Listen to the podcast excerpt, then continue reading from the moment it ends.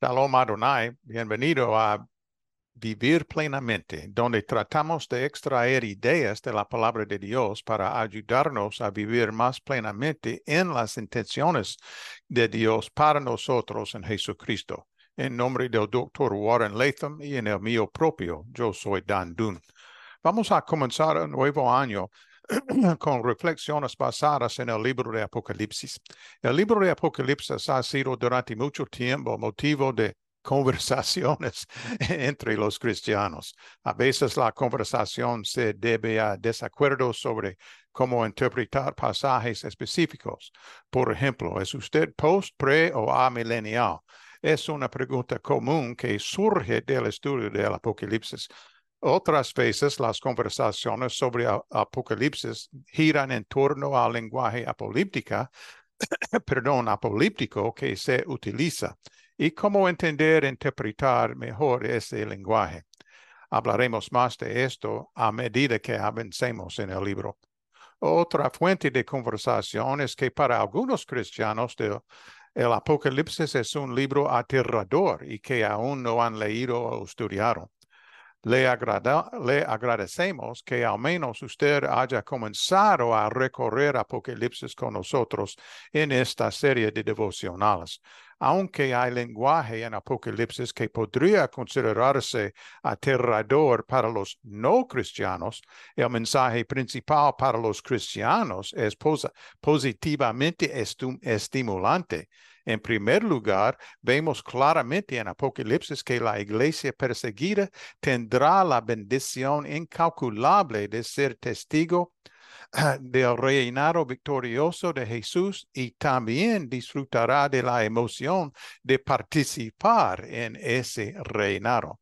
En segundo lugar, leemos en el Apocalipsis que Satanás y las fuerzas del mal serán completamente derrotadas derrotados y están y serán destruidos para siempre, para nunca más volver a causar estragos entre el pueblo de Dios o en la creación de Dios. En tercer lugar, observamos un fuerte tema en el Apocalipsis en relación con cualquier cristiano, especialmente un cristiano perseguido, que se mantiene firme hasta el final.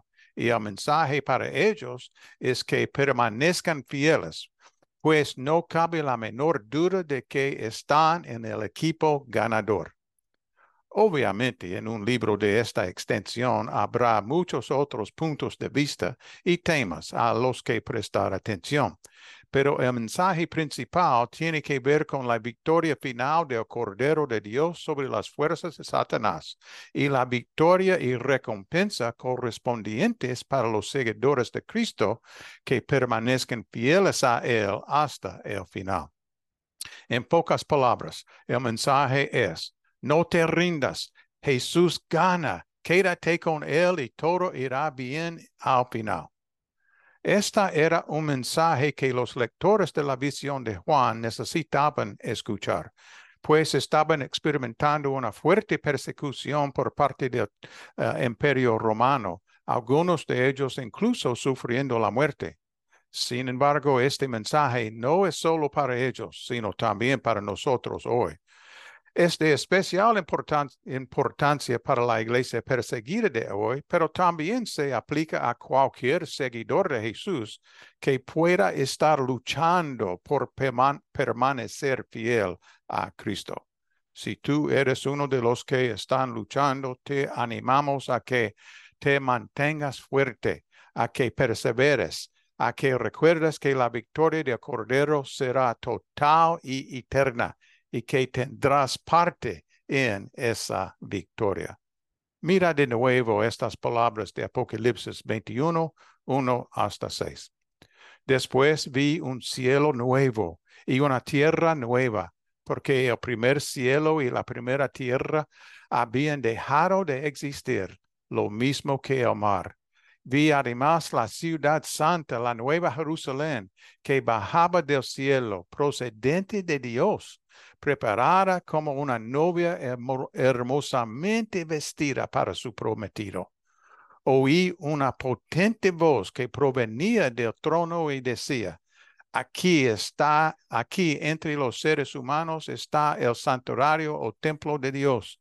Él habitará en medio de ellos y ellos serán su pueblo. Dios mismo estará con ellos y será su Dios. Él enjugará toda lágrima de los ojos.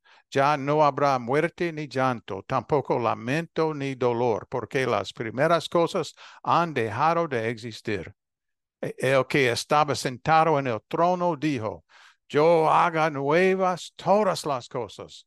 Y añadió, escribe, porque estas palabras son verdaderas y dignas de confianza. También me dijo, ya todo está hecho. Yo soy el alfa y el, la omega, el principio y el fin. Aunque tenga sed, le dará, a beber gratuitamente de la fuente del agua de la vida. Dios habitará con nosotros. Seremos plenamente su pueblo. No más lágrimas, no más muerte, no más luto, no más llanto, no más dolor. Todas las cosas hechas nuevas. Agua del manantial de agua de la vida. Todo lo que podemos decir es ¡Wow!